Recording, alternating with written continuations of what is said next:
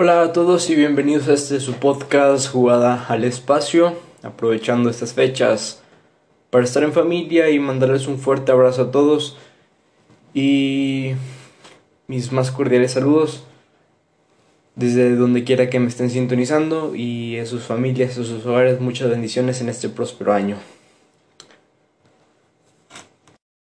La plática del día de hoy es para hacer un top, un top 10 de las mejores y peores ligas de América, tomando en cuenta el nivel futbolístico de las mismas, las competiciones como tal y mi opinión, mi punto de vista personal sobre los equipos y las mismas ligas. Comenzando con el número 10 del top, es la Liga Boliviana. Históricamente ha sido de las más débiles en Conmebol, junto con Venezuela, pero en esta ocasión ha logrado afianzarse en competiciones internacionales como la Libertadores y la Sudamericana, pero a nivel liga sigue siendo muy pobre, pues no es una liga muy atractiva de ver y tampoco tiene grandes jugadores de renombre, pero en este año en particular le ha ido bien, dado a que el equipo de Wilserman llegó a octavos en la Libertadores, avanzando como primero de grupo, aunque también hubo otro equipo en la Sudamericana, pero no pudieron más avanzar más allá de, la fase de, de octavos, haciendo que pues haya tenido participación, pero no muy digna, y haciendo al país de Bolivia con el número 10.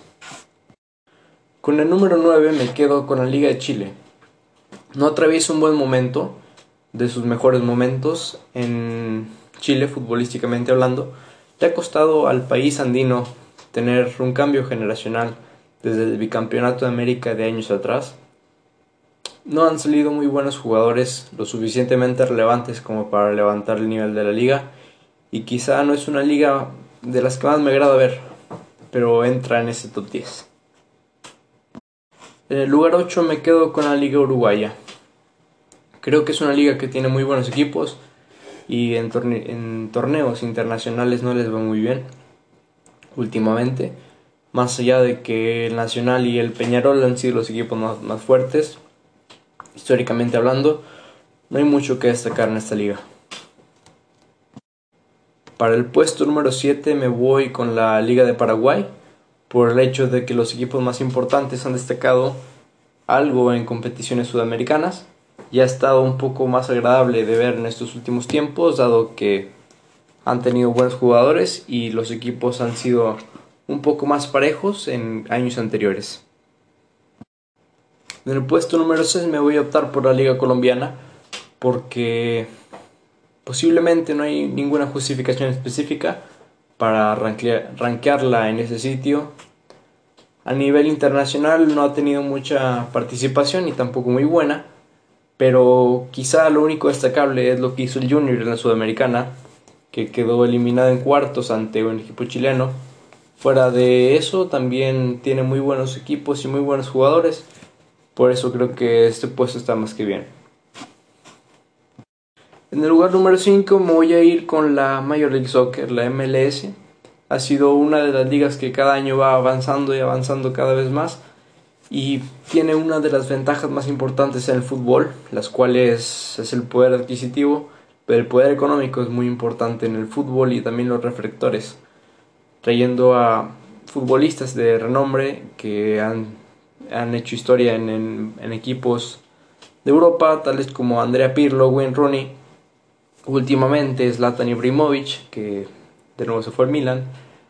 Este, en este último mercado de pases trajeron a el Pipite Wayne y a Blaise Matuidi, jugadores muy buenos y que han tenido un, un buen paso a nivel de clubes, clubes europeos. También han sabido consagrar que en el lugar 5 me voy a ir con la MLS, la Major League Soccer, porque ha sido una liga en la que cada año avanza más y más.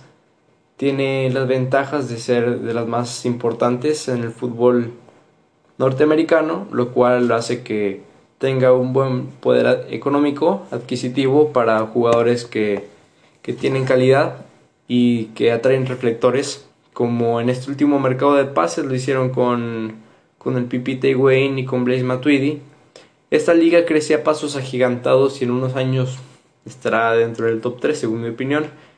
Como logros internacionales hay que destacar que el equipo de Carlos Vela, el equipo de Los Ángeles llegó a la final de la Conga Champions y también otros equipos de la MLS llegaron a instancias finales. En el lugar número 4 tenemos a la Liga de Ecuador, que es totalmente lo contrario al puesto anterior. Es una liga que no tiene muy buen poder adquisitivo, pero tiene muy buen nivel futbolístico y lo demostró en esta última competición de Libertadores, la cual sorprende, ya que en años anteriores no se le había notado un nivel como el que se le nota ahora y ha sido una de las ligas más relevantes y agradables de ver, en mi opinión, de, la Liga Sudamericana. En el puesto número 3 me voy con la Liga Mexicana. Aquí es por mero gusto, pues es una de las ligas más importantes de CONCACAF, por no decir que es la liga que manda. Y ha sido lo mismo por 15 años, ha sido la campeona de la misma confederación. Y es una liga que tiene equipos muy competitivos, muy buenos jugadores también, jugadores de renombre, jugadores buenos, importantes y que han sabido llevar esta liga hasta donde está ahora. En el top número 2 se queda la Liga Argentina, porque a nivel de clubes fue un año muy bueno. Hay equipos en semifinales de Libertadores y hubo jugadores revelación. Hubo prácticamente todo y eso a final de cuentas se agradece. Y de igual manera es una liga muy competitiva y con, jugadores de renombre y muy buenos planteles. En el top 1 de estas ligas se encuentra la Liga de Brasil. El Brasileirao es la mejor liga de América por el nivel de sus equipos, por el excelente año futbolístico que tuvieron y porque vienen haciendo las cosas bien desde hace ya tiempo. Es una de las ligas con mayor poder adquisitivo y con jugadores de renombre, importantes y con antecedentes en equipos europeos, como lo son Dani Alves o Felipe Luis.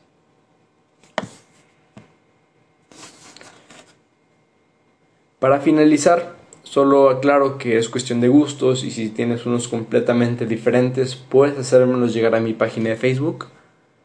Y sin nada más que agregar, es todo por este capítulo.